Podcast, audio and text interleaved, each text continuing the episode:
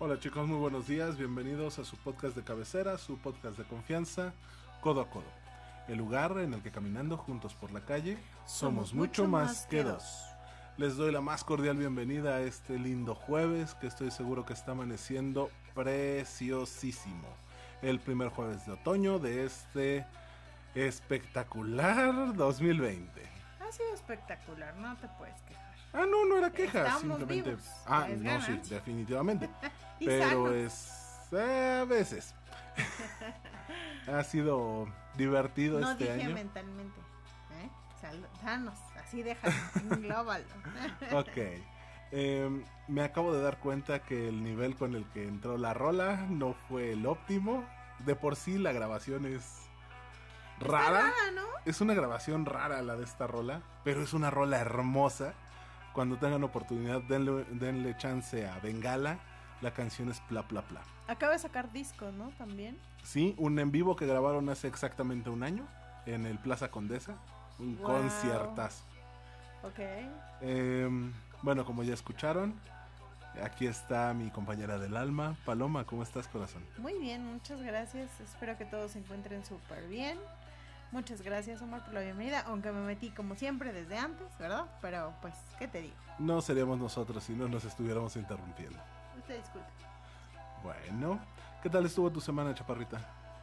Ay, vamos a empezar con el capítulo. ¿Qué te No parece? mames. No, Voy a hacer de cuenta como que dijiste que estuvo súper bien, bien divertida, sonriente y viendo gente Divertida, que te sí, cae muy está haciendo, está haciendo exactamente el clima que a mí me gusta, que es eh, un poquito de frío, un poquito de calor, un poquito de todo en el día. Me gusta incluso que llueva cuando no me toca manejar. Porque déjame decirte que mis dos únicos accidentes, o sea, las dos únicas veces que yo he chocado, Ajá. han sido con lluvia. Así que Ok. no me gusta la lluvia. Ok. Y, pero, pero, vamos, en cuanto a eso, ha estado bien, mucho trabajo, como siempre. Ajá. Y este, pero han sido como esos días en los que ya estás así como de, ya por favor que lleguen las vacaciones, por favor, por favor, por favor, por favor. Y no llegan las desgraciadas. Ah, les falta un chorro, man. Bueno, pero ya vamos por menos, hombre. Les falta, ya, bueno, no un chorro. A mí me falta un mes para tomar vacaciones. Ah, bueno, ya estás del otro lado. Por cierto, quiero avisarte que en octubre vas a tener que hacer un capítulo tú solito. Yo solo, Sí, porque yo no voy a estar. O si quieres, puedes invitar a Sirena o no sé, como quieras. pero le tengo pánico al micrófono. Yo no puedo hablar solo. Sí puedes, sí puedes. Pero lo que pasa es que, bueno, ya les seguiré contando ahí en el Face, pero este me voy a ir de vacaciones. No, bueno. Y no precisamente este a un lugar paradisiaco, no, no, solo tengo ganas de Desconectar. desconectarme un ratito. Ok. Pues ya veremos, nos ponemos de acuerdo para ver qué semana va a ser. Sí, Y pediré tema que me propongan. Anda, o si quieren hablar de buenísimo. algo. o puedes hacer un en vivo, un live. O sea, te que se conecten, que nos Y lo grabamos llamen. desde Facebook. Claro, exacto. Que nos llamen. Ya te estás anotando, ¿no? Que no ibas a estar. Por ¿Quién eso, te pues, manda? este, pues que llamen aquí al estudio, hombre, caramba. Al estudio 8 de Codo a Codo Productions. Exacto. Pronto, pronto, amigo, pronto. Ya estamos en eso. No, pero bueno, ya vi unos está- micrófonos que luego te cuento. Sí, hombre, sí me contaste. Este, bueno, ¿y qué tal? ¿Qué te pareció el episodio de la semana pasada? Fíjate que tuve muy buenas reacciones ¿Sí? de, del episodio. Me decían que, bueno, ellos esperaban que todavía les hubiéramos un tonito más a lo intenso. Y yo así de, pues sí fue intenso. No, pero esperaban como un poco un tema un poco más picosín. Ajá. Este, todo el mundo dice que ama los temas picositos porque dice que les encanta cómo lo tratamos tú y yo. Ok. eh, que se oye tan fácil. pero. Chale, me dijeron fácil. Pero me gustó, me gustó mucho el episodio y a la gente también. Me, dieron buenos comentarios, me dijeron que, que lo único es que se oye muy extraño que tú hables mucho y yo hable poco. Eso me dijeron que soy muy habladora, pero bueno, gracias. Yo lo tomaré como un cumplido. Bueno, te vas a poder destapar en el tema que tú quieras. Ya sabes que este micrófono es tuyo. Em, te iba a comentar. No me acuerdo qué te iba a comentar, pero te iba a comentar algo bueno, bien tú de tu importante. semana. Bien, tranquila. Este, bajó un poquito el ritmo de la chamba. Tuve algunas situacioncitas personales que me he estado volviendo medio loco, pero ahí voy. Mm, Y ya me estoy preparando porque en, cuatro días viene una fecha mucho, muy especial para mí. ¿Ah, sí? Entonces, ah, ¿Es tu aniversario? no cumpleaños tu prima. ¿Ah, sí? Joder, qué bueno que me avisaste. Ahí te encargo, ¿eh? Voy a cortar esta parte porque si no te van a asesinar. Por Dios. Si no la corto, la próxima semana grabo yo solo. Sí, seguro. No, sí, ya el, el lunes es cumpleaños de Monza, entonces estoy viendo qué le preparo. Y me estoy poniendo las pilas porque tiene que ser especial y divertido. Hay que mandarle su felicitación por, por aquí. No sé, le vas a tener que grabar un video o algo así. A ver qué se me ocurre. Sí, seguro, porque el lunes definitivo no puedo venir, ¿eh? No, bueno, nunca puedes. Pero en fin, eh, vamos a darle las gracias a nuestro patrocinador Delixia. Delixia. Y recordarles que pasen a visitarlos, que le den una revisadita a su página, no se escuchen desde el enlace que tienen directamente en la página de delixia.com, delixia con doble X. Y le den una checada al catálogo, quien quita y se encuentran algo divertido para la próxima noche de brujas o Halloween o lo que festejen y se disfracen. Oye, vamos a hacer un especial, ¿no? ¿Disfrazados? De, noche. de- mm, si quieres, pero Digo, es que tengo un disfraz de gatúbela que me encantaría haberte puesto. no creo que entre en tu disfraz, pero bueno. No es Eh, mío, pero lo platicamos. Este, pero. Pero no, vamos a hacer un, un programa de, de. De sustos. O sea, vamos a contar historias paranormales. ¿Qué te parece? Nos vamos a meter en el terreno de con la piel de gallina. No, en el de Oye. Vallecillo Infinito. Uy, bueno, están está en el corte grueso. similar, ¿eh? Ya está más grueso. Vamos a preparar al- algo especial, ¿no? A ver qué O podemos, podemos organizarnos. invitarlos. Vamos a ver qué se nos ocurre. Estaría Vamos a platicarlo buenísimo. al ratito fuera del aire, ¿va? Eh, y recordarles también que pasen a visitar a nuestros amigos de María, María Bonita, Bonita.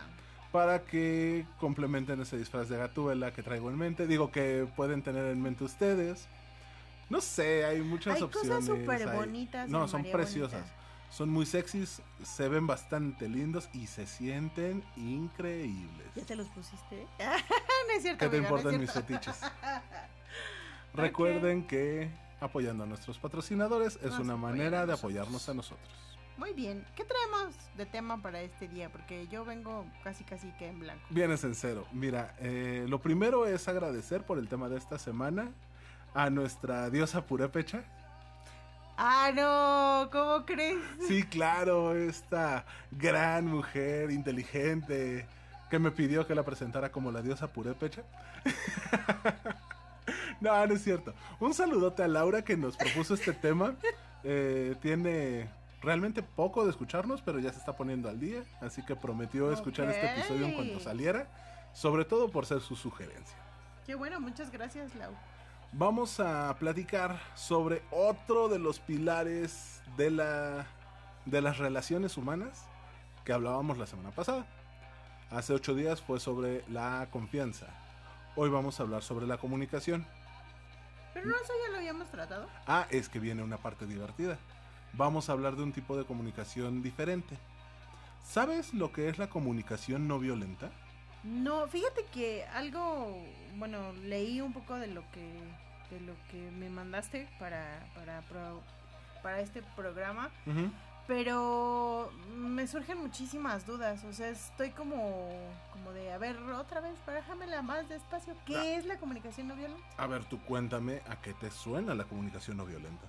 Pues me imagino que es eh, lo contrario de lo que ya en alguna ocasión eh, platicamos, que es el esos, esos agravios que se hacen sin querer. Ajá. Es decir, por ejemplo, las respuestas groseras y hasta cierto punto pendejas que a veces como pareja tenemos eh, cuando, cuando la- queremos in- interactuar con nuestra pareja y hacemos respuestas pues que pueden llevar a la violencia, ¿no?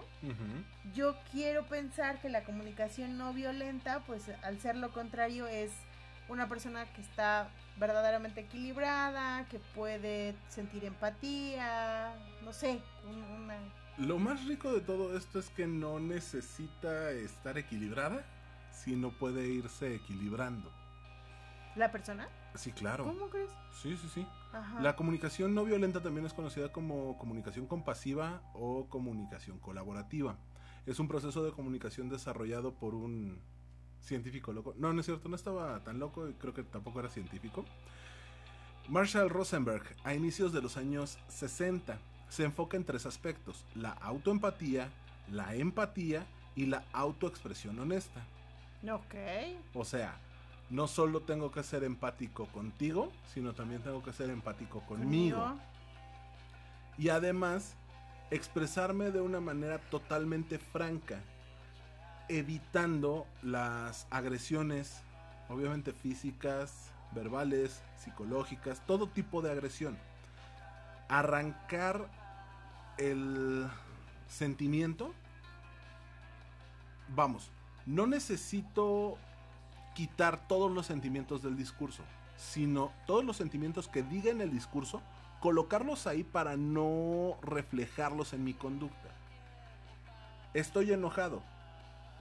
No hablarte enojado. Ok. Ajá. La comunicación no violenta se basa en la idea de que todos los seres humanos tenemos la capacidad de compasión y solamente recurrimos a la violencia o al comportamiento que daña a otros cuando no conocemos estrategias más efectivas para satisfacer esa necesidad de, de expresar lo que traemos adentro. Esta idea de que el hombre es bueno por naturaleza y que solamente es que de repente es llevado a sus extremos, ¿no? Así es. Eh, dice que la, todas las conductas agresivas, físicas, psicológicas o del tipo que quieras, son conductas aprendidas dentro de la Claro. cultura, la sociedad o los medios de, de desarrollo en los que nos hemos desarrollado, perdón, eh, en los que No, nos hemos es que desenvuelto. Es cierto, Ujú. es que es muy cierto, porque por ejemplo, si tú viste que tu papá es violento, es muy probable que tú al, al crecer, al, al ir creciendo, te vayas convirtiendo en una persona violenta. Claro, y parte del principio de que las necesidades que tenemos no están en conflicto. El conflicto entra cuando no tenemos las suficientes herramientas para darle satisfacción a esas necesidades. Por ejemplo, mi papá era violento porque no sabía cómo educarme. Entonces perdía la paciencia y me volteaba la de tragar maíz para el cielo. Yo creo que todos tuvimos. En algún momento todos hemos pasado por ese punto, pero es parte de la racionalización e intelectualización que tenemos que hacer de los sentimientos. Una palabra que trae, bueno, una expresión que traemos desde la semana pasada es inteligencia emocional. Creo que deberíamos de hacer un, un episodio especial de inteligencia emocional. Pero en fin, em, tenemos Lo- que, dime, Lo que pasa es que la inteligencia emocional imagino que va muy de la mano con esto de la comunicación no violenta, porque si necesitas expresarte de una manera que no sea eh, ofensiva, Violenta. que muestres, eh, eh, que, que hables de tu enojo, no lo demuestres, creo que sí tendrías que ser muy inteligente emocionalmente. Claro, realmente tienes que identificar tus necesidades, las necesidades de los demás y los sentimientos que rodean a, a esas necesidades, buscando la armonía. Ahí te va, por ejemplo, yo, yo soy una persona que no me considero violenta. Ah, ¿no? Oye, Perdón, es una pregunta muy sincera. Pero algo que sí todo el mundo me ha dicho es que cuando tengo hambre Ajá, soy grosera hasta con, todo el mundo. o sea, hasta con un bebé puedo llegar a ser grosera, ¿ves? Eh, Te he visto ser grosera con mucha gente. Por hambre. Entonces, yo creo que yo creo que ahí pues ahí debería es donde debería de actuar esta comunicación no violenta, ¿no? O sea, saber que que estoy enojada específicamente por el tema de que tengo hambre y poderlo expresar para para no ofender a quienes están a mi alrededor. Y realmente el hecho de, no solo de identificarlo, sino de verbalizarlo.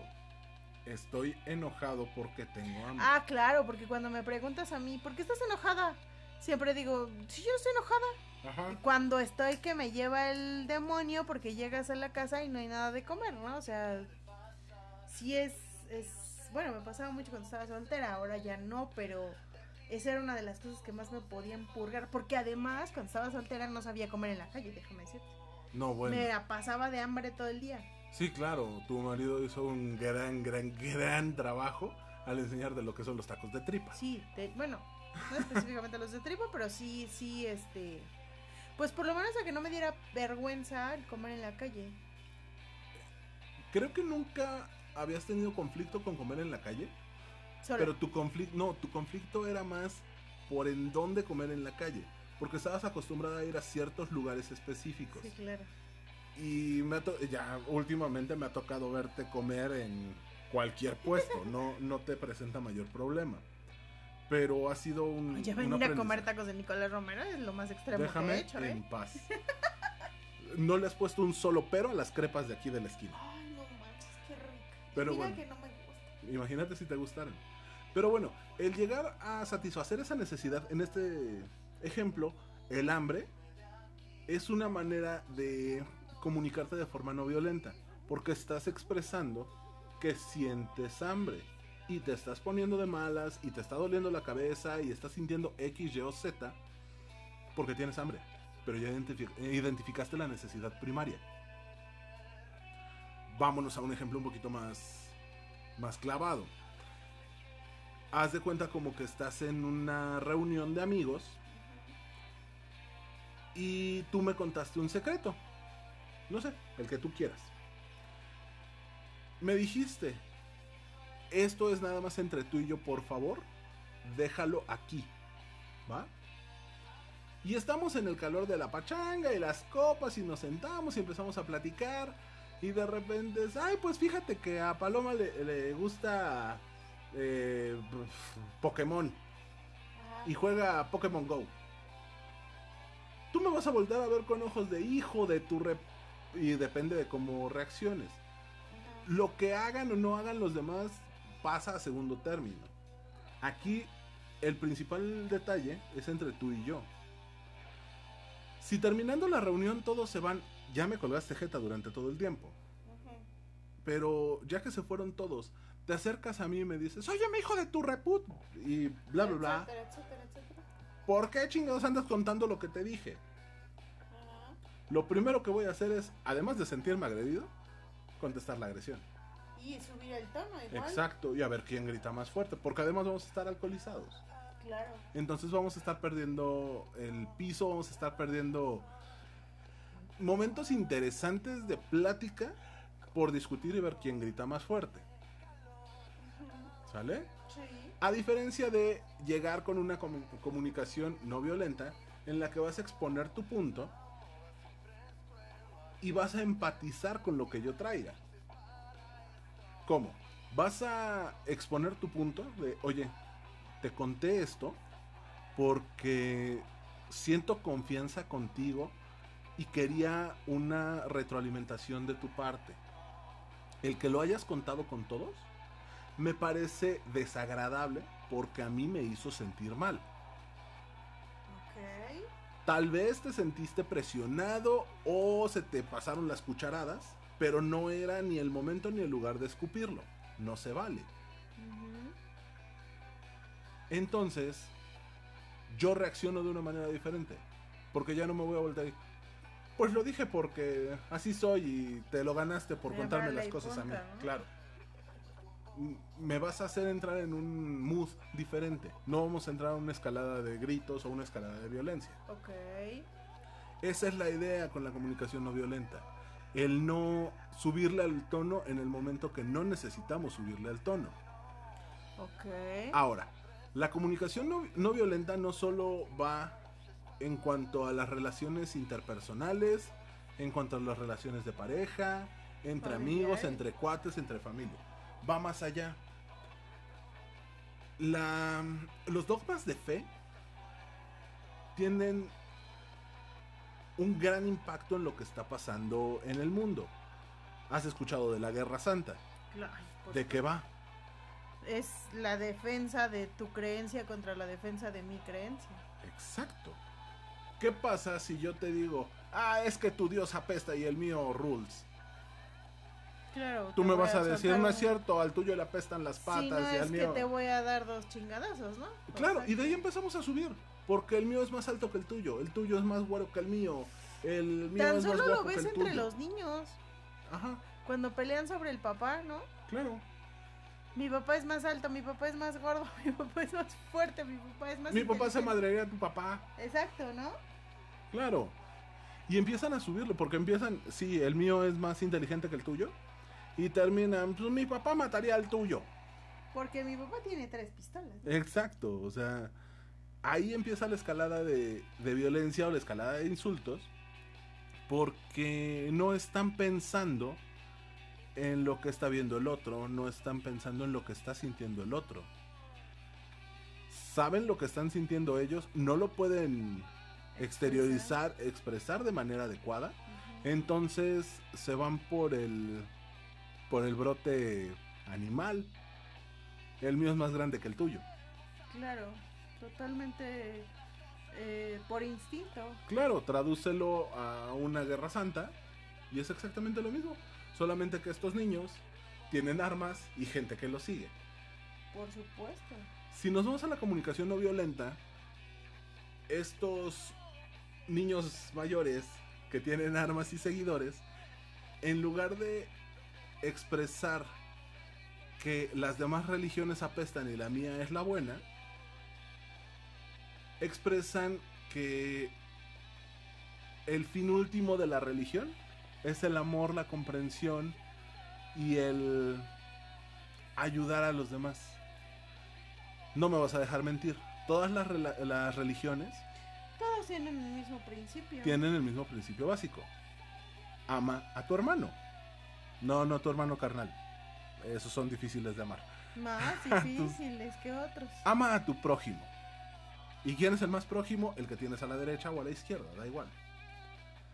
No, las de la izquierda no. Ah, no. Porque así empiezan justo Claro, los pleitos, ¿no? ahí es en donde se empieza a romper todo.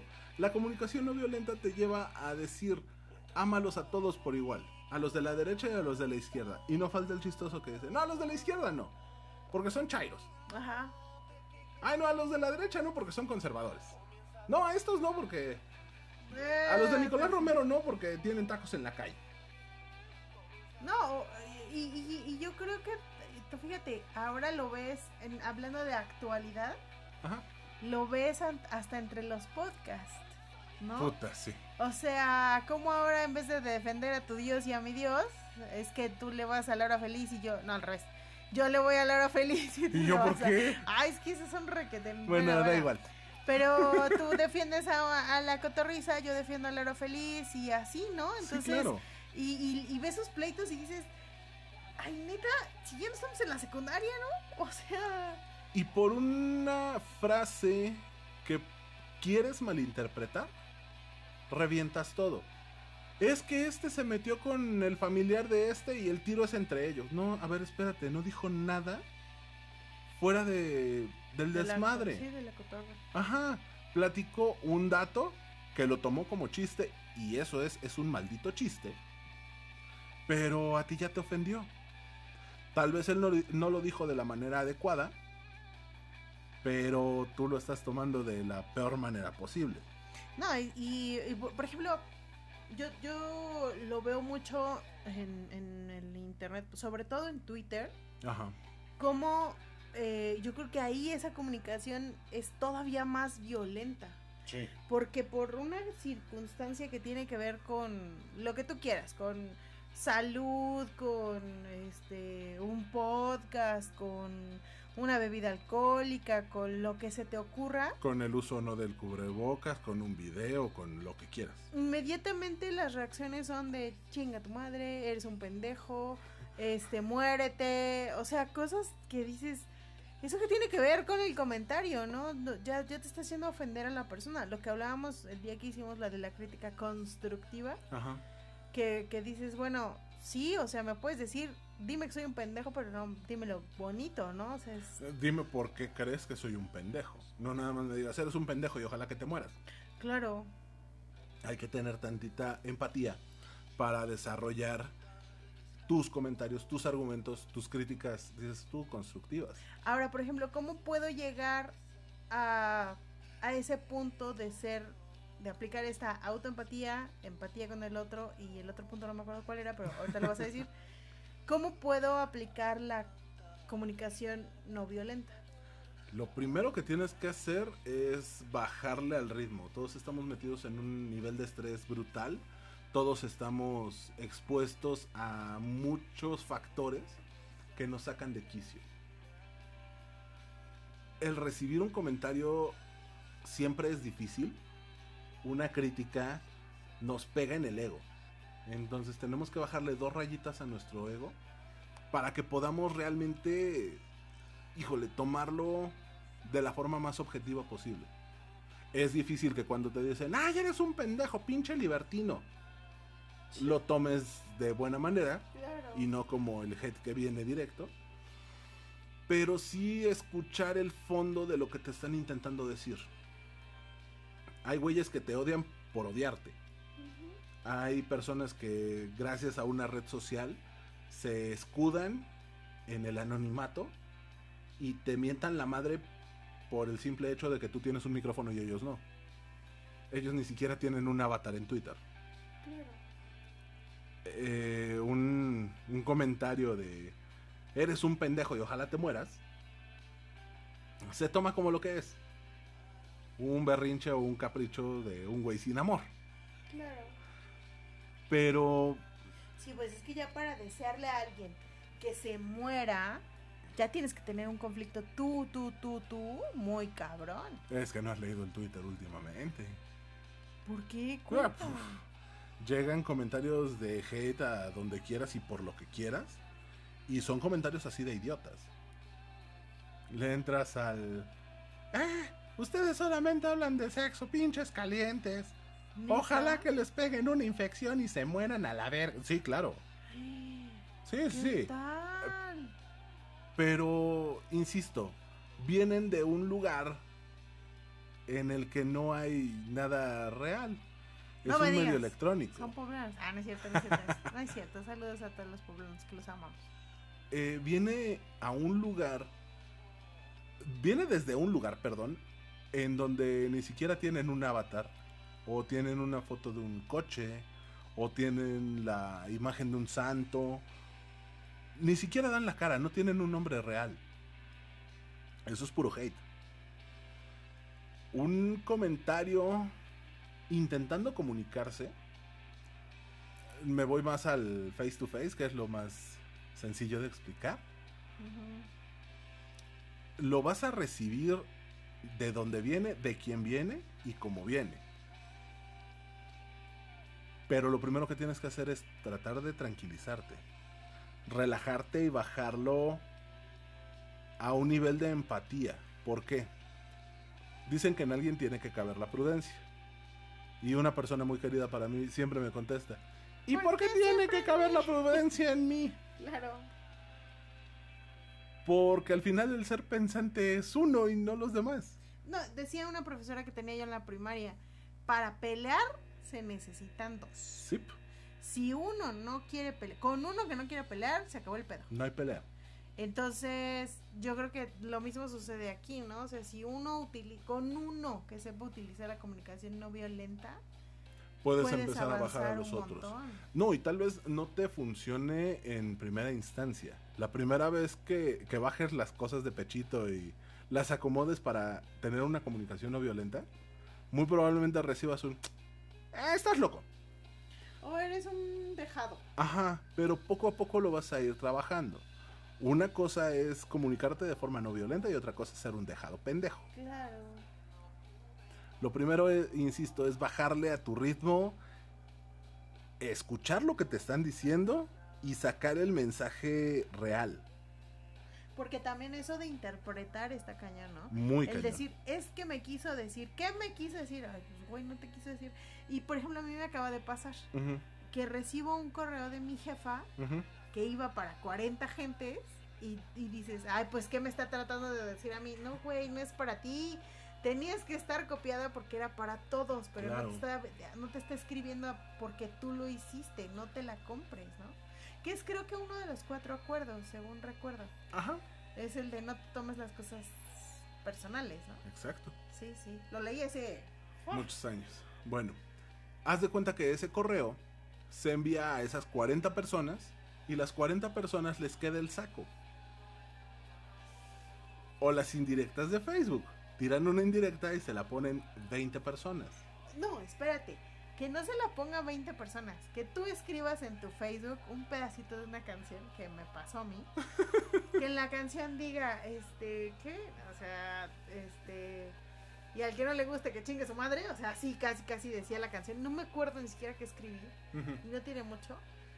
Y en, o sea, no habían pasado cinco minutos cuando recibí la llamada, ya sabes, de mi madre, de mi este, mejor amiga, de mi hermana, de mi primo, que a quién le hay que romperle la madre, a quién nos madreamos, qué te hicieron. Y bueno, qué pinches intensos. Estaba escuchando una canción de banda, me gustó la frase y la puse en mi Facebook, pero eso fue todo, o sea, tranquilos, qué pido, ¿no? Y, y, justo creo yo que eso tiene también mucho que ver en, en esta parte de tranquilizarte es que no te lo tomes a personal, que no leas entre líneas, que leas lo que dice. Sí, claro. Y que pidas la aclaración en un momento dado si es que te sientes agredido, que, que lo hables, ¿no? Por supuesto. Que veas, insisto, de dónde y cómo viene el mensaje. Si es un mensaje de texto, si es un texto en Facebook, si es texto, punto. Claro. No le pongas intención. No la tiene. Es un texto escuchaba a alguien que decía, es que hace mucho tiempo cuando yo empecé a, a, litigar, llevaba mis, mis fojas de escritos a los, a los jueces para que atendieran el caso y me paraba fuera del juzgado pensando, ojalá el juez lo lea con la intención con la que lo escribí. Güey. No, es, un texto, o sea, no mames. Es, es como, por ejemplo, existe algo que, que ya yo ya te había platicado que se llama etiqueta Ah. que es la manera correcta de escribir en el, en, el, en los medios electrónicos, ¿no? Que si escribes con mayúsculas, estás gritando. Que si escribes en rojo, estás gritando, o estás enojado y así se interpreta, ¿no? Y entonces, ¿qué te pasa cuando, cuando ya tienes esta, este bagaje donde te dijeron, cuando te escriben con mayúsculas es que están enojados? Que te escribe tu marido y te dice, ¿qué pasó? ¿Dónde andas? Y dices, no mames, ya se emputó, porque me está escribiendo en mayúsculas y entonces quiere decir que está... Cuando lo único que sucedió es que se le quedó trabado su, su pitch de las mayúsculas y, y, te escribió en mayúsculas, ¿ves? O sea, no pasa absolutamente nada, ¿no? Pero ya lo traes precargado. Claro. Lo mismo pasa con los mensajes eh, de viva voz. Me dijo que en donde estoy. Ya se enojó. No, lo único que te preguntó era dónde estás. No te dio una mayor explicación porque eh, trae el teléfono en las manos y está manejando y nada más te alcanzó a decir dónde estás para bajarlo y poner el altavoz. Pero, pero ahí también yo creo que influye tu bagaje, lo que tú ya traes. Ahí te voy a contar mi anécdota. Eh, bueno, tú conoces a mi marido, es la persona más cool de este planeta, o sea, jamás creo que lo he visto enojado. Ajá. Y entonces yo después de, trabajar pasaba a recoger, en aquel entonces, pasaba a recoger a mis hijos a casa de mi mamá porque mi mamá los cuidaba. Y entonces había veces que mi mamá me decía, ven, cómete un taco, mira, hicimos, este, no sé, hígado encebollado, no sé, venga. Sabía que ibas a hacer eso. Eh, o tómate un café conmigo, ven, platica. O sea, mi mamá me, me entretenía 5, 10, 15 minutos, ¿no? Y entonces a veces se me iba el pedo y era así de, no mames, ya me tardé media hora, ¿no? Y entonces salía yo como un pedo, así agarraba a mis hijos y ya me voy, ya me voy, ya me voy, porque, porque, porque, mi marido se va a enojar. Y yo llegaba y mi marido, ¿qué onda? ¿Cómo estás? ¿Qué pasó? La y tranquilidad total. ¿No te enojaste? Y me decía, ¿por qué no me voy a enojar? ¿Estás con tu mamá? O sea, y entonces te viene a la mente lo que pasa es que mi papá, si había algo en este planeta que le podía hacer imputar, era que llegara a la casa y mi mamá no estuviera. ¡Puta! Y hacía un panchote. Un o sea, un panchote. No importaba que mi mamá trabajara. Ah. Mi mamá tenía que llegar antes de que mi papá llegara. No mames. Así, cabrón. Mi mamá se venía matando en el coche, de verdad, porque tenía que llegar antes de que llegara mi papá. Pero ahí la empatía que estabas utilizando era con la situación vivida. Claro. No con la persona con la que te ibas a comunicar. Entonces también hay que tener cuidado con esa empatía. Primero, lo que te decía hace un rato, primero tienes que tener empatía tú, contigo mismo. Porque se escucha estúpido porque se supone que la empatía es ponerte en los zapatos del otro. Ajá, en el lugar del otro y poder sentir algo similar a lo que él siente. ¿Cuántas veces has podido determinar qué es lo que tú sientes? No, pues poco. ¿Y cuántas veces, peor tantito, cuántas veces lo has podido verbalizar? Sí. Bueno, ya ahora recientemente mucho más seguido, pero, pero es, es un proceso bien difícil. Eh, Me dices recientemente mucho más seguido. A tus treinta y pocos, ya pasaron treinta y tantos años en los que no lo habías podido hacer. Claro, por supuesto. Entonces, todo eso, de una u otra manera, te trajo algún detalle. Trasládalo cuando estás enseñando a alguien. Que en tu chamba entra alguien nuevo y lo empiezas a capacitar. Ay, hay una anécdota buenísima. Escúpela. Buenísima. De un compañero de trabajo que Ajá. hasta la fecha sigue diciendo que yo le grité que él tenía literal dos días de haber entrado y lo encargaron conmigo. Y entonces dice que lo mandé. Yo la verdad no me acuerdo. Ajá. ¿Para qué te voy a decir una mentira? Y me lo ha contado 20 veces y no logro recordarlo. Ajá. Pero dice que le dije, o sea, que le dije, íbamos a ir a ver un cliente y que le dije, a ver Francisco, vea por las hojas que están imprimiendo. Ajá. Y, y entonces que dice que fue por las hojas y, y que regresó y que le dije, ¿y por qué las doblas? ¿Qué te pasa? ¿No las sabes acomodar? Y que literal se las quité de la mano, las acomodé y las engrapé. Sopas. Pero que le grité, dice él. Ajá. Y yo así, no me acuerdo. O sea, ¿Sabes qué es lo peor? que sí está Que no lo dudo ni Pues sí, tantito. pues yo lo sé. Pero, pero te juro que, bueno, ahí implica también que el güey se atrevió a confesármelo cuando ya teníamos como un año trabajando, ¿no? Y yo la verdad es que no me, pero tampoco me, nunca me ha dicho cómo se sintió. Y tú tampoco le, le dijiste en ese momento cómo te sentías. Claro, por supuesto. Si eso ocurre hoy, te puedo apostar que aunque estés capacitando a alguien nuevo, Sí, le vas a decir, a ver rey o a ver reina, tengo un pedo atorado porque no sale mi chamba. Te pido por favor que no me estés, iba a decir chingando, pero que no me hagas mosca. No, aparte- Ayúdame con estas cosas, nada más tráete las hojas y aquí las No, revisamos. Ajá. No, pero es que además considera que yo tenía un problema de control muy cañón. Entonces, al no tener el control sobre esas pequeñas cosas que influyen en mi trabajo, pues yo explotaba. Pero ahorita ya lo tienes, ya lo sabes verbalizar, ya sabes lo que, te sien- lo que lo sientes, decir. lo que traes atorado. Ya estás empatizando contigo. No, eh, en mi vida, si antes llegaba y si mi marido tan lindo y tan precioso me había hecho el favor de tender la ropa, Ajá. yo quería volverla a bajar. no mames, Porque era ¿por así qué? de, es que no la atendió como yo la atiendo, es que esas Es playeras que no van yo. juntas, es que esos colores no van en degradado, es que, o sea, ¿Qué una cosa muy Pedo con tu locura, digo, cañón. con tu vida. Te lo juro por Dios que estaba muy cabrón, muy cabrón. Entonces yo llegaba y me alteraba de ver que habían hecho cosas que, que no se habían hecho conforme a lo que yo quería. O por ejemplo acomodar los platos. no mames. Ota, ese era un pleitazazazo con la chica que nos ayudaba. Porque, porque hay una medida, va el más grande hasta abajo, luego más chiquito, luego más chiquito, luego- o sea, hasta llegar al de arriba, ¿no? Y entonces a esta se le hacía fácil meterlos como caían. Si yo tengo tres platos iguales, asumo que te- entiendes que los tienes que poner todos juntos, ¿no? Y esta ponía uno blanco, uno verde, uno rosa, uno amarillo.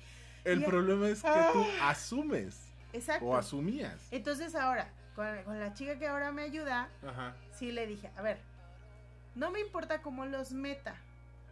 Nada más le pido que no estén de tal manera que al jalar uno se vengan todos. ¿Sale? Trate de acomodarlos como le da a entender su cabeza, pero que no se caigan. ¿Cuántas veces rega- te iba a decir cagaste? ¿Cuántas veces regañaste a la chica esta que te acomodaba los platos como cayeran? Cuatro veces, pero así fuerte. ¿Y cuántas veces has regañado a la chica que ahora te ayuda? Nunca.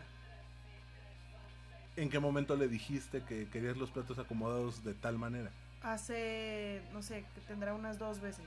O sea, hace de, de las últimas tres veces que ha venido, Antes los veía y era así de, ah, los acomodo mal otra vez. Bueno, y los acomodaba. Ajá. Ah, pero te estoy hablando de que esto no tendrá ni tres meses. Ok. Y ahora ya es así como de, a ver, Auro, ahí le va.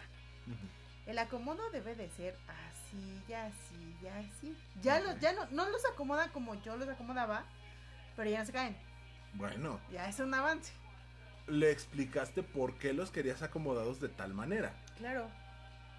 No es porque seas una loca obsesiva, sino por No, practicidad. si es porque sea una loca obsesiva. Pero ya Pero no ya no soy te- la misma loca obsesiva. Pero ya no te los acomoda por obsesión. No, No. te los. eh, eh, Es por Vamos, funcionalidad. como dices, no te los acomoda todos los amarillos juntos, todos los azules juntos, todos los verdes juntos. Pero del tamaño ya por lo menos sabe que van los más grandes abajo, luego los más chicos y así. ¿no? Eh, eh, sigue siendo por practicidad. Y tú así se lo explicaste. Quiero que me los acomodes de tal manera Que no se caigan. porque es más práctico. Sí. Y a la chica anterior, a la que le gritaste cuatro o cinco veces, no le explicaste por qué querías que los acomodara de tal o cual manera. A tu marido le explicaste que, lo, que querías los colores degradados. No, jamás, jamás, porque iba a pensar que estaba loca. ¿Cómo te explico? Y no lo sabía, que también te conoce. No, no, o sea, es que es muy chistoso porque, porque además hasta cierto punto él se dio, ya sabes que en el matrimonio tienes que em, Llegar a acuerdos. cosas, ¿no? O sea, tienes que decir, bueno, esto que me está pidiendo a lo mejor, a lo mejor no es tan loco, o sí está muy loco, pero si a él, a él le gusta, pues, qué chingados, ¿no? Y yo creo que él empezó como en ese término de decir, bueno, pues está medio loca para colgar la ropa, pero pues eh, ya la cuelga, ¿no? Pero en el momento en el que por mi trabajo eh, tuve que decirle, oye, ayúdame a tender la ropa, y cuando la vi como la tendía fue así de, Cristo Jesús, me va a dar un tic aquí, ay, no, me está temblando el ojo. O sea, de verdad era un conflicto Sí, le pegaba muy, duro. cabrón, pero Ajá. muy cabrón. Pero en vez de decirlo, lo único que hacía era, este, ya empezó a llover cuando no había una pinche gota y empezaba a bajar la ropa. Ajá. Y entonces la volví a colgar. Ah, no, no llovió. Bueno, vamos a colgar la ropa. No La mames. volví a colgar para ya colgarla como a mí me gusta. Pero además te quedas con el coraje. Ajá. Y, y es que ese enojo, ¿por- ¿por qué? Porque no se convierte en desesperación. Ujú. Es enojo lo que te pasa. Sí. Y entonces, obviamente, empiezo a ir a terapia. Y entonces, una de las primeras cosas que me dijo mi terapeuta, saludos a Nayeli, fue así: Necesito que dejes de tener el control en el tendedero de la ropa. Y yo así, En ¿Qué? el tendedero de la ropa. dijo: No, tienes que pedirle a tu esposo que te ayude y dejarlo tal como él lo colgó. No Y mami. así. O sea, era Bueno, y- verdaderamente difícil para mí. Y eso desencadenaba. Me dices que era enojo lo que sentías Sí. cuando llegabas y veías la ropa tendida de forma diferente. ¿Eso desencadenaba en algún pleito o algún alguna búsqueda de Sí, buscaba yo hacer, decía mi papá, el pleito ratero. O sea, buscaba yo pelear por otra cosa. no mames? Sí, claro. O sea, de tal suerte que él sintiera mi enojo, Ajá. pero que no fuera por la ropa. O sea, buscaba otra cosa. Ah, Otra cosa. Lo que fuera. Es más, una vez, me acuerdo mucho que pasó lo de la ropa, no Ajá. dije nada. eh, y entonces empecé a hacer la cena. Ajá. Y entonces se le ocurrió a mi Chepino Peralta Ajá. decirme, no hagas así los huevos, ponlos así, puta madre. De ahí te agarraste. Y que aviento el sartén y que le digo, si no te parece, entonces ven a hacer la cena tú, porque pues yo soy una pendeja y no la sé hacer correctamente, entonces ven a hacerla tú para que te sepa. Fíjate hasta dónde llegó mi, pues para que te sepa cómo te la hacía tu mamá, o sea, ni al caso, mi pobre suegra. Y, y fue muy cabrón. Y él se me quedó viendo como diciendo, ok, alguien está enojada.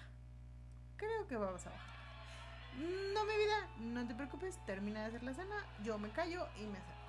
Y se salió de la cocina muy atinadamente en este punto de, de- de la comunicación no violenta, porque al no seguirme el pleito, Ajá. ya tuve que decir, chingada madre, tengo que hacer la cena. Pero nunca se me va a olvidar, nunca se me va a olvidar, y, y lo bueno, o sea, voy a hacer el ruido, amigos, que, que yo estaba preparando la cena y se oía el- O sea, No, yo aventaba las Estabas cosas azotando todo. porque era mi, mi forma de sacar el coraje. Ajá. Y nunca le dijiste, la neta es que estoy enojada No, por esto. Nunca, jamás. Bueno, sí se lo dije, pero ya que empecé la terapia. Ok. Ya, ya, ya está. Ya avanzadito mucho, eso. Mucho tiempo después, mucho tiempo. O sea, te estoy hablando que tengo casi 11 años de casada, ¿no? Entonces, No mames. Entonces yo lo dije hace como 3 meses. Güey. Y entonces cuando me dijo, me dijo, ¿y por qué no me decías que mejor no tendiera la ropa? Y yo, pues porque no, porque también te tocaba tender la ropa, ¿no? No sí, mames. pero cabrón, estaba muy cabrón, ¿no? Y yo pensando que traía buenos ejemplos de comunicación no violenta, eres la neta. Sí, no, no, el que, el que trae buenos ejemplos de comunicación no violenta es mi marido, deberías invitarlo. Puta, pero está cabrón, o sea, la próxima vez lo voy a poner a un lado de Gandhi, al pobre muchacho. Está cabrón, o sea, tú hacías todo lo necesario por discutir. Y es de plano, ah, ok, para discutir necesitamos dos, ahí se ven. Obviamente no te voy a decir que nunca he discutido con él. O sea, obviamente hemos llegado a... No, sí, eso sería completamente falso. Tienes muchos años casada como para no haber discutido una sola vez. Pero digamos que por ese tipo de cosas, Ajá, él nunca me ha seguido el pleito, jamás. ajá. Entonces, mejor un día en el que yo estaba enojada, ni sé por qué, Ajá. Pero me salí en el coche, hecha la chingada, o sea, di- literal de la el acelerón cabrón. Ajá. Y entonces yo esperaba su su pues su oye, ¿qué te pasa, chingada madre? O que se bajara del coche o algo, ¿no? Ajá. Y entonces Déjame aquí, yo me bajo. Ajá, yo, yo lo hice muchas veces. Y entonces lo, lo único que atinó a hacer, o sea, lo único que hizo Ajá. fue decirme, o sea, ahí sí levantó la voz Ajá. y me dijo, si tú te quieres matar, es tu pedo, pero yo no tengo ganas de morirme ni tampoco quiero que mis hijos se mueran. Y fue así de, No mames. y entonces ya le bajé de huevos, ¿no? Dije, sí, no. Bueno, es que ya le estabas jugando en palabras mayores. Pero, pero ahí sí me levantó la voz porque yo Ajá. creo que sí se dio cuenta de que ya la estaba yo cagando mucho Ajá. y entonces levantó la voz. Pero pregúntame si me dijo algo después. Nada. Madres, No mames. ni madres. Ahora te voy a, ahora te voy a contar la otra balanza. No, espérate, primero voy a hacer mi colecta de llaves para hacerle una estatua al pobre muchacho. Ahí te va mi balanza del otro lado. Yo soy una persona que es muy difícil que me puedas ver enojada Ajá, frente, por ejemplo, a la familia de mi marido. ajá. O sea, no, jamás vas a ver que yo arme un pleito con la familia de mi marido. Y no con ellos, sino con mi marido delante de ellos. No se me hace una onda nada agradable. O sea, se me hace como una pendejada de tu parte, ¿no? O sea, no tuya. Sí, sino sí, sí, de, de la de la Sí, de la pareja que discute. en- frente a la familia del otro. Ajá. ¿no? O que lo vayas a acusar de, ay, suegra, es que fíjese que su marido, su hijo me hace... no, ¿Su no marido? Ah, qué cabrón. No, no, no, su hijo, su hijo. Ajá. Porque su marido le enseñó, no, es cierto. O sea, eso se me hace una estupidez. Cosa contraria de mi marido. Mi marido, si está emputado, le vale, madre. madres quien esté. Y el panta su jeta. Y, y mi familia que lo conoce así cabrón es de, ¿qué tienes, hijo? ¿Qué te pasa? ¿Estás Que no enojado? estás tu jeta, tu- cabrón. Entonces, y me acuerdo mucho que en una de esas veces en las que, en las que yo buscaba el pleito, Ajá. este íbamos saliendo de casa de mi familia Ajá. y le dije, la próxima vez que vayas a venir con tu pinche jeta, te quedas en tu casa. Ajá. A mí no me importa pasar por viuda, divorciado, lo que sea. Ajá. Te quedas en tu casa. Ajá. Y él me hizo cara de... Y le dije, dime cuándo yo, yo he ido a poner jeta en casa de tu mamá. Y mira que vamos emputados. Ajá. Y entonces me hizo cara de... Ah, chido, sí cierto. Ajá. ¿No? Y entonces, pero ahí supe, a lo mejor no fue la mejor Forma. co- comunicación no violenta, Ajá. pero ahí él supo cómo me sentía y fue así de, pues no, tienes razón. O sea, en casa de la familia, ni madres. No se vale. Mientras tengamos pedos es aquí, entre él y yo, o entre ella y yo, pero jamás con las familias. Ahora, mi pregunta sería, eh, cuando pasó esto de que saliste y le dijiste, yo no voy a plantar jeta a casa de tu familia, ¿tú ya estabas en terapia? Ya, claro, Ah, por supuesto. Ah. claro. Eso no, sí, muchas sí, cosas. por supuesto. No, yo ya, yo ya estaba en, de hecho fue también igual una de las primeras tareas, eh, digamos, por parte de la terapia, ¿no? Poder decir lo que sentía y cómo lo sentía. Eh, Yo ya te iba a empezar a echar porras de, mira, sin terapia ya habías empezado, pero no, este, No, ya estaba en creo que sí es muy necesaria la terapia. no todos, no todos los, eh, no todas las corrientes, lo que hemos dicho, no todas las corrientes funcionan, porque yo lo intenté con tres o cuatro terapeutas y solamente con Anayeli, que es, recuérdame, da- chingo, se me fue. Bueno, te. Humanista creo que sí, gestalt. Gestalt creo que Ah, es. Eh, solo con ella pude avanzar. Le voy a mandar este episodio a tu terapeuta nada más para que te regañe por eso. Solo con, con esa, solo con esa terapia pude avanzar. Es que todas las terapias funcionan, pero, Pero no todas las para terapias todas son las para terapias. todas las personas. Claro, porque, porque justo yo necesitaba una terapia un poco más de choque, ¿ves? Entonces no es gestal. Ah, No ah, sé, te la pero debo. te la debo. Pero por- porque, porque justo ella me enfrenta a esa parte de, pero ¿por qué lo haces? O sea, ¿estás pendeja o qué te pasa, no? Huevos. Entonces, eh, o sea, si estás de acuerdo que lo que estás haciendo está tonto y yo así, chinga tu madre, te estoy pagando por venir a que me digas que soy estúpida, pues sí estoy, pero no me digas, ¿no? Entonces... Eso me lo dicen sin pagar. Sí, claro, ¿no? Eh, Me lo digo yo todos los días en la mañana. sí. No, y, y, bueno, ese es otro cambio. Ujú. También, el, el, el ofenderte o el auto-ofenderte menos es otro cambio. Que yo me imagino que tiene mucho que ver con esta parte de la comunicación no verbal. Porque, digo, no violenta. Porque si tú te ofendes, o sea, si tú te. Te autoofendes. Te autoofendes, aunque se haga muy pendejo. Es imposible que no ofendas a los demás cuando hablas. El autoconcepto es básico en todo esto. Claro. Si, yo no te es respetas a ti, Si yo pienso que soy una pendeja, ¿qué puedo pensar de ti, no? O sea, Ahora. no digo de ti, no, pero de la otra ay, persona. como si nunca lo hubieras pensado. Fíjate Pero bueno, que de ti nunca he pensado que es un pendejo. ah, mira, ya me siento Eres grande. un manchado, pero un pendejo no. Eh, ok, lo acepto. Es- Lo tomaré como un cumplido. exacto.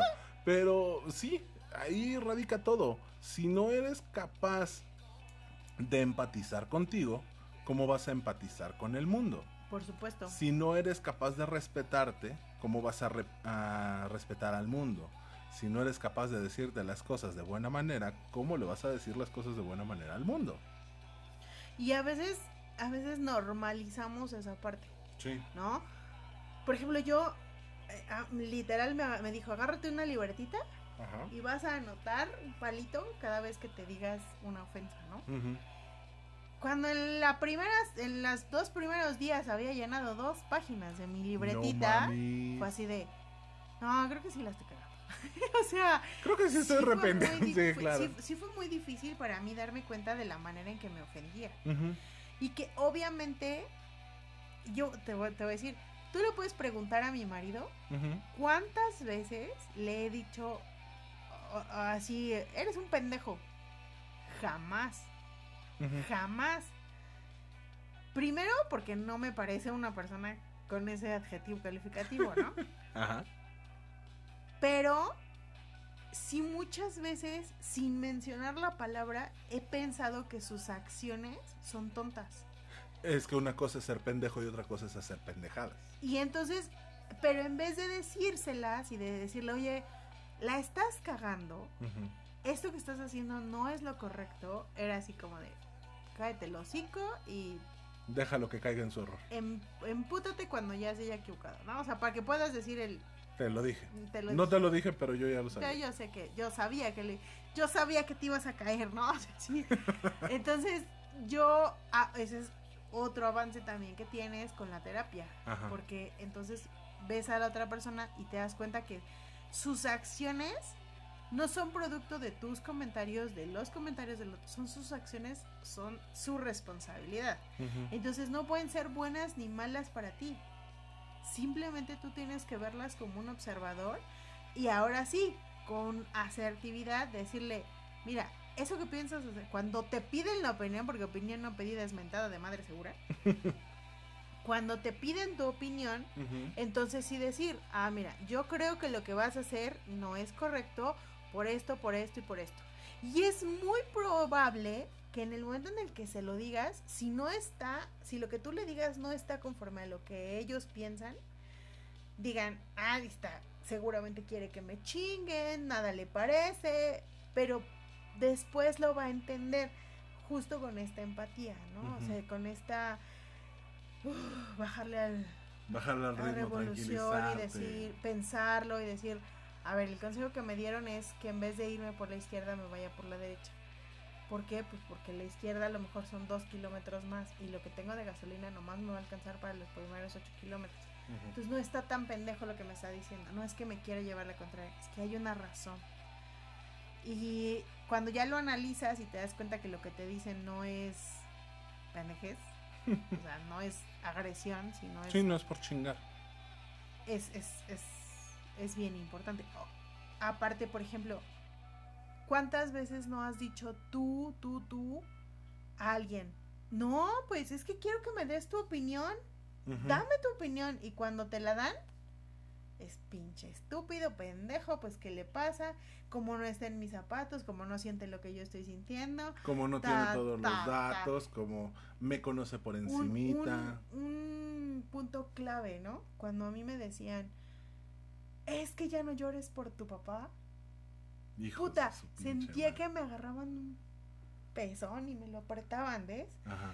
Y yo decía, hijo de la chingada, no puedes opinar porque no estás huérfano como yo. O bueno, huérfano de padre como yo. O sea, chinga tu madre.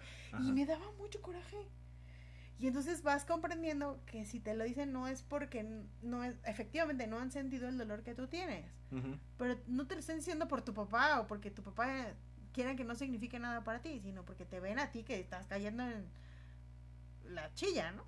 Sí, claro, y te intentan ayudar desde su muy particular trinchera. Que también tiene mucho que ver en el contexto de la persona.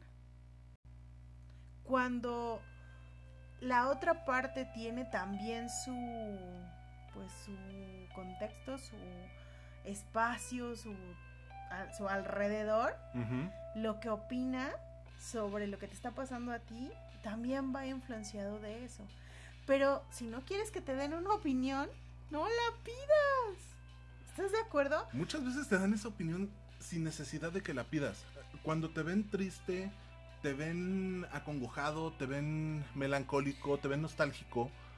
Pero mira, este es el síndrome de la mujer golpeada.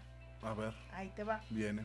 Porque si no quieres un comentario, lo paras. Pero nos da mucho miedo parar a las personas respecto de una opinión que nos están dando, de un comentario, cuando no lo pediste. Porque tenemos la estúpida idea de que si está dándome su opinión es porque me aprecia y lo va a hacer por mi bien. Y te terminan diciendo pendejadas como, no Llores. Él está mejor. Si se fue es por algo. Porque también le tienen mucho miedo a decir, es que se murió, es que se nos adelantó, es que se fue, es que... No, a ver, Él güey. ya está en el cielo. Ajá. No lo conocían. Pero... Oye, No, pero la verdad es esa. Tiramos los comentarios porque a nosotros nos da miedo ese sentimiento. El ver a alguien que está en un grado de tristeza tan profundo, nos da miedo enfrentarlo. Claro. Entonces hablamos desde el miedo. No estamos empatizando con el sentimiento de la otra persona.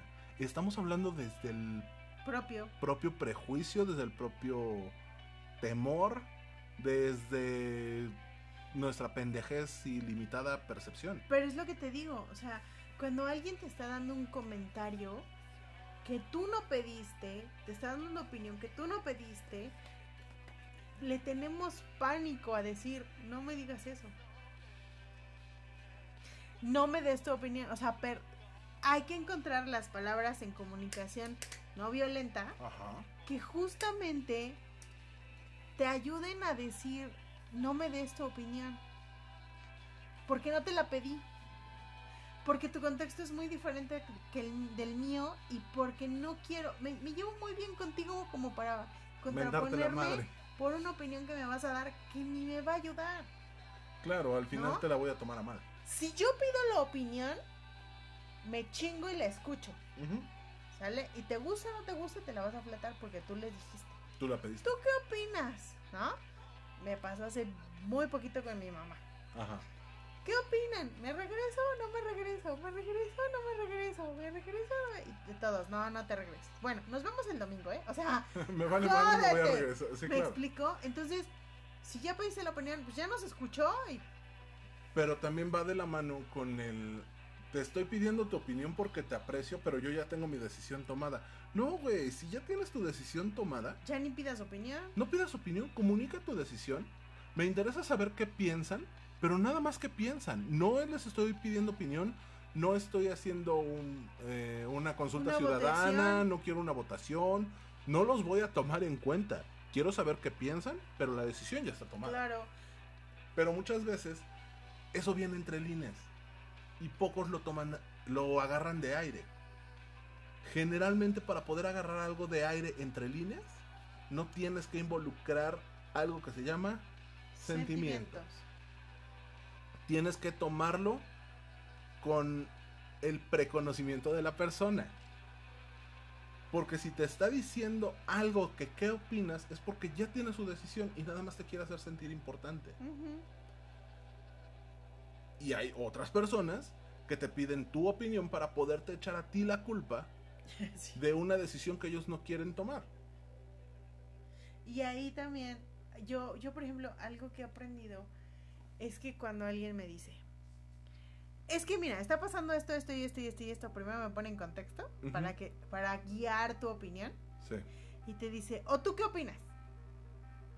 Y es así de, ya me dijiste todo, ¿de qué va a servir que yo opine, no? Así de, y una respuesta tal vez asertiva, tal, ve- tal vez en, en comunicación no violenta, pues puede ser el, yo creo que la decisión que tú tomes es la correcta. Y empoderas a la persona, le das ese poder de decisión y le dices, chato, es tu responsabilidad, no la mía.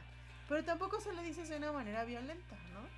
Pero también se puede confundir con el, pues mira, yo creo que bla, bla, bla, y te avientas dos horas criticando y al final dices, pero al final es tu perro y, tú, lo bañas. Se puede ir por los dos lados. Por eso, pero es que antes de dar la opinión, eso es lo que tendríamos que hacer. Decir, mira, es tu pedo y tú lo... ¿No? Creo que nos tenemos que ahorrar las opiniones. Claro. Creo que lo más importante es empezar a expresarnos desde nosotros y para nosotros. Y no pidas opiniones. Si tú tomaste ya una decisión, ¿para qué pides opiniones? Muchas veces a mucha gente le cuesta trabajo afrontar sus decisiones. Es mucho más sencillo culpar a los demás porque yo estoy gordo porque los tacos de aquí afuera están muy buenos y mi esposa es una huevona y no quiere hacer de cenar. Eh, yo soy un alcohólico porque mi esposa nada más me sabe regalar botellas. Yo soy un, un workaholic porque nadie en la chamba hace bien su trabajo y lo tengo que terminar revisando yo. Ay, me descalabraste. No, yo te estoy diciendo todas las que me aplican a mí. Eh, no sé, o sea, choqué y me tiraron de la moto porque el pendejo este no prendió la direccional. Porque Claro. se dio la vuelta en un lugar prohibido, no porque yo viniera rápido y me le fuera a colar por la izquierda. claro. O sea, son muchas cosas. Eh, mis hijos no no aguantan las clases en línea porque son una pendejada. El problema son las clases en línea, no es que yo nunca les haya puesto un límite. Claro. Tienen 10 años de vida y 10 años han hecho lo que se les da su pinche gana. Los cabrones son unos gandallitas y ahora sí resulta que los idiotas son los maestros y el sistema educativo no funciona porque es en línea. Y es que pobres de mis hijos, ¿no? Claro. Ah, pero nunca fui capaz de decirles, a ver cabrón, se las cosas se piden por favor y se dan las gracias. Se respetan las reglas en la casa, se respe- respetan las reglas en la escuela, los horarios. Estás de vacaciones, haz lo que se te dé tu gana, pero estás en la escuela y te tienes que dormir a las 9 de la noche. Ahora sí es más sencillo culparlos a todos. ¿De qué va esto con la comunicación no violenta? Muy sencillo. Si te entrenas en comunicación no violenta, debes de involucrar las intenciones de, primero, vivir con el corazón abierto. Es difícil y llega a ser fuerte porque tienes que dejar de lado la autocompasión, Tienes que aprender a expresarte desde el sentimiento. Tienes que ser capaz de recibir compasión. No como lástima, sino como compasión. Tu prioridad al comunicarte es conectarte con la persona con la que te estás comunicando. No nada más hablar de dientes para afuera o no nada más hablar desde tu posición teóricamente superior. Claro. Te tienes que mover más allá de lo correcto y lo incorrecto. No tienes que utilizar juicios de valor. Y evalúas tus necesidades como la prioridad. Pero dejas de lado esos juicios de valor. Porque yo me sienta bien voy a hacer tal cosa. No, güey. Satisfa eh, dale satisfacción a tu necesidad. Pero que tu necesidad no sea la superioridad moral. Sí, claro. Debes de elegir responsabilizarte y vivir en paz. Primero asumir la responsabilidad de tus sentimientos, o de mis sentimientos en este caso.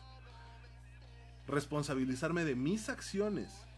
Vivir en paz con las necesidades a las que no les dé satisfacción. Incrementar la, capacidad de satisfacer necesidades. Eso solo, solamente lo voy a lograr a través del ensayo y error. Pero sobre todo, y esto es un principio de coaching, vivir en el presente. El pasado ya pasó, tiene una influencia en el presente, pero no es exacto, ya pasó, ya es una experiencia. Y el futuro no estoy seguro de que llegue, pero hoy, aquí y ahora, estoy construyendo para que el futuro sea bueno. Eh, justo hay una frase, ¿no? Que dice vivir, vivir en el pasado es eh, depresión. Ah, exceso de pasado. Exceso de pasado es depresión, exceso, de futuro, es ansiedad. Sí. Por eso hay que vivir en el presente porque es lo único que tienes cierto. Claro. Solamente sabes que estás aquí y ahora. Ya lo que pasó, ya no lo puedes cambiar. Y, lo, que, va a pasar, única, la única manera que tienes de controlarlo es trabajando en este momento, ¿no? Claro. Tienes que compartir el poder, interesarte por igual en las necesidades propias y en las de las personas que te rodean, con quien quieres trabajar esta comunicación. Usar la fuerza mínimamente para proteger en lugar de usarla para educar, castigar o conseguir lo que queremos sin, consentimiento. Proteger las necesidades y el cumplimiento de las necesidades, no a las personas. Porque al final ese, comillas, poder de proteger, comillas, no es para que tú no sufras porque perdiste algo o a alguien sino el satisfacer esa necesidad de cariño, esa necesidad de, afecto, no sé, la necesidad que presentes en ese momento. Sin meterme con mis demonios o, con mis miedos o desde mis miedos. Claro. La comunicación. Y por eso hay tantas relaciones de codependencia, ¿no? claro. Por esa digamos, ese sentimiento de poder en cuanto a la protección. Esa necesidad de suplantar, perdón, de implantar mis miedos en ti. Lo platicábamos la semana pasada. El que desconfíe de ti no es necesariamente porque tú lo vayas a hacer, sino porque si yo estuviera en tu posición yo, lo haría. Claro. Hay cuatro componentes que dijo Rosberg para la comunicación no violenta. El primero es la observación de los hechos. Lo que vemos y oímos o tocamos directo, sin interpretaciones. No llevan una evaluación del significado o de la importancia, es totalmente objetivo. Los sentimientos que son emociones o sensaciones libres de pensamiento e historia los sentimientos tal cual como sentimientos, sin poner tus sentimientos y mis sentimientos son diferentes, son sentimientos y punto. Las necesidades humanas universales que se distinguen de las estrategias para satisfacerlas. Dice que todo lo que hacemos es en servicio de nuestras necesidades. Para poder cubrirlas necesitamos saber exactamente qué son y cómo se llaman. Pero es todo un coaching esto. Sí, claro, es, todo un tema, por supuesto. El, el encontrar cuáles son tus necesidades y ponerles nombre es la parte más complicada de todo esto. Lo decíamos en uno de los primeros episodios del podcast. Si no etiquetas las cosas, si no les pones nombre y apellido, no sabes de qué vas. Entonces necesitas ponerle nombre y apellido a todo, incluidas las necesidades. Y el cuarto punto es la petición por una acción específica, libre de demanda. Por ejemplo, yo te pido que tengamos una relación afectiva en la cual haya un vínculo de confianza. Porque mi necesidad es el tener a una persona en la cual confiar ciegamente, que sea mi confidente, que me pueda guardar todos los secretos posibles y en el momento que venga y te cuente algo, no quiero escuchar un, ah, es que estás bien pendejo. Simplemente quiero un hombro para llorar y un oído para vomitar todo lo que traigo adentro. Se recomienda que las peticiones usen un lenguaje claro, positivo y de acciones concretas. Necesito que me escuches y no me digas nada. No me digas si estoy bien o estoy mal. Solamente escúchame. Necesito hablar de lo que me está pasando. Hay tres modos primarios para aplicar la conversación no, violenta. Lo decíamos hace un rato. La autoempatía, que involucra conectar de manera compasiva con lo que sucede dentro de nosotros. Saber qué es lo que estoy sintiendo. Exacto. Recibir empáticamente esa conexión que es un ente vivo entre las personas. Comprender que el otro también tiene su, su contexto, sus sentimientos, sus Así es. necesidades. Tú lo decías hace algunos episodios. Recordar que la empatía no solo es ponerte en los zapatos del otro, sino caminar un par de kilómetros en esos zapatos. Claro que no es fácil. No es nada fácil. Y tú lo puedes percibir de inicio como algo bueno, pero la otra persona después de un par de kilómetros caminando con esos zapatos, le van a empezar a incomodar. De hecho, es, es, es uno de los, de los ejemplos, digamos, que poníamos, eh, no me acuerdo en cuál episodio, que es el, el eh, ¿por qué siempre se dice o por qué siempre te dicen nunca vas a comprender a tus padres hasta que tengas hijos? Es ese momento en el que caminas kilómetros y kilómetros y kilómetros en los mismos zapatos. Claro.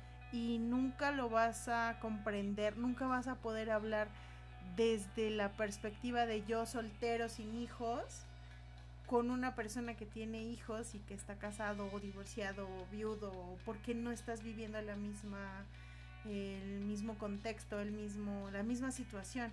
Lo único que te queda es tratar de, entender esta empatía en la cual camines una cierta distancia con esos mismos zapatos y sintiendo esa conexión, digamos.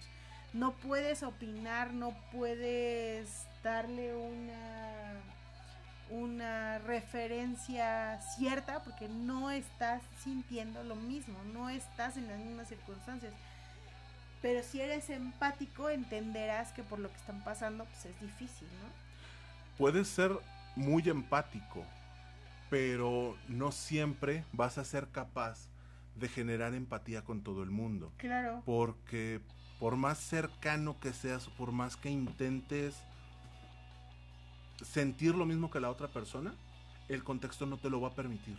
Tu ambiente, tu medio, tus vivencias no te van a permitir que, que llegues a sentir lo mismo o a poder ponerte en esos zapatos y caminar esos dos kilómetros, porque no tienes esa experiencia. Y no está mal el, el que la empatía no se dé al 100% o no se dé con el 100% de las personas es más sano decirle a una persona que no, no logras entender hasta qué punto le duele, le afecta, le molesta o le incomoda algo para que sea un poco más explícita. Sí. Mientras más explícita sea tu, tu explicación, no, yo ando con un léxico poca madre. ¿eh? Mientras más explícita sea tu exposición de motivos, más sencilla va a ser la empatía desde mi punto de vista.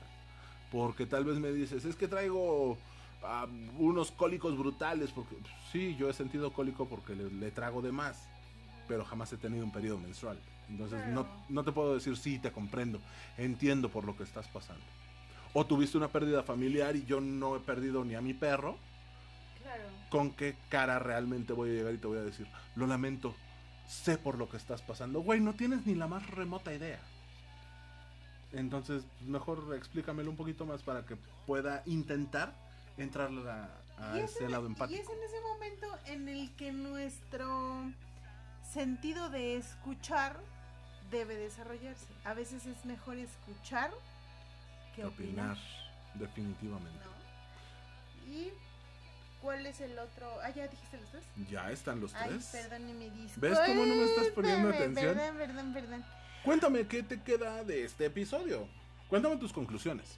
Pues mira, para mí creo que es súper interesante esta parte de que de que no necesariamente tienes que reaccionar de forma violenta a lo que te está pasando porque o a lo que a lo que tienes que enfrentar contigo y con otra persona para las relaciones humanas siempre es importante que te des un segundo para respirar, para contestar de manera más amable, para hablarlo de manera más amable, porque si no lo hacemos, por eso se está llevando a la chingada este mundo, seamos honestos, porque todas las respuestas siempre son violentas, ¿no?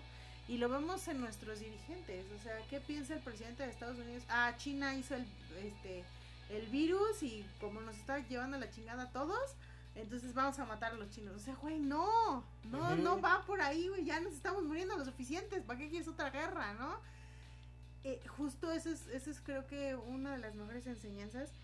Creo que pensándolo muy detalladamente, eh, esta, esta enseñanza que nos deja la comunicación no violenta, al menos a los que tenemos hijos o sobrinos o, que tenemos niños en nuestro camino, tendríamos que hacerlo de una manera súper consciente para tratar que las nuevas generaciones no se conviertan en eso que tanto miedo nos ha dado, ¿no? En el, en el eh, gandallita, eh, este, fulanito, que, se la pasa molestando a los demás, o en el gandallita sultanito que tiene más, eh, digamos, más propensión a repartir golpes que a escuchar razones, o que no se conviertan en esos niños que no tienen límites, que pongas límites pero sin violencia, ¿no?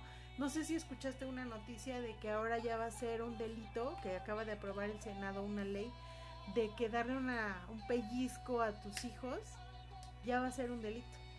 No manches. Entonces, dices, sí, o sea, está bien, la violencia contra los hijos está mal, pero entonces, y, dicen muchas personas, ¿no? Entonces, ¿cómo los educo? Güey, edúcalos a través de esta comunicación no violenta. Hazles entender por qué les estás dando una instrucción, eh, guíalos por ese camino cual, que es el correcto, no te conviertas en el en el padre hijo de la chingada que todo lo resolvía con golpes porque ya no estamos en esa época. Porque, porque es parte de la deconstrucción que como ser humano tendríamos que tener. No todo se arregla a golpes. Digo, la prueba está en que la humanidad va cada vez más a hacia la chingada y fuimos educados a golpes. Tampoco todo es, ay, sí, mi hijo bonito, precioso y hermoso, porque también por eso se está yendo a la chingada, porque nos está valiendo madres del pinche mundo y creemos que nosotros somos lo único importante creo que tenemos que encontrar ese justo medio en el cual a través de la comunicación podamos dejar un mundo mejor, ¿no? Que podamos tener la facilidad de movernos en la escala de grises. No todo es blanco y no todo es negro. Sí. La comunicación no violenta creo que nos lleva a eso. No todo es amor y paz, pero tampoco todo es violencia. Exacto. Tenemos que reflejar exactamente lo que está pasando ponerlo en blanco y negro. No es cierto, blanco y negro no, ¿verdad? Escala de grises. no, pero sí ponerlo muy claro sobre la mesa y decirte, la base de todo es esto, me estoy sintiendo así, me hace sentir de esta manera y mi reacción puede ser esta, porque estoy perdiendo la paciencia, porque no sé cómo manejarlo, porque no tengo la suficiente capacidad de controlar mis impulsos Y este hecho me puede llevar a decirte que eres un hijo de tal por cual. Claro, no me lleves al límite, cabrón. Ajá.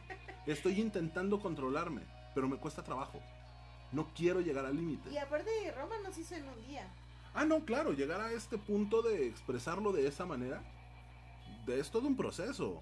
¿Se tiene que tener ayuda? Sí, porque no somos capaces de hacerlo solos. Está demostrado a mis treinta y pocos, treinta y muchos o los que tenga. No he podido terminarlo de controlar porque tengo un carácter medio nefasto. De repente se me bota la canica y soy muy impulsivo. Pero lo estoy trabajando. Pero es parte de aprender. Es parte del aprendizaje. Y bien lo dijiste.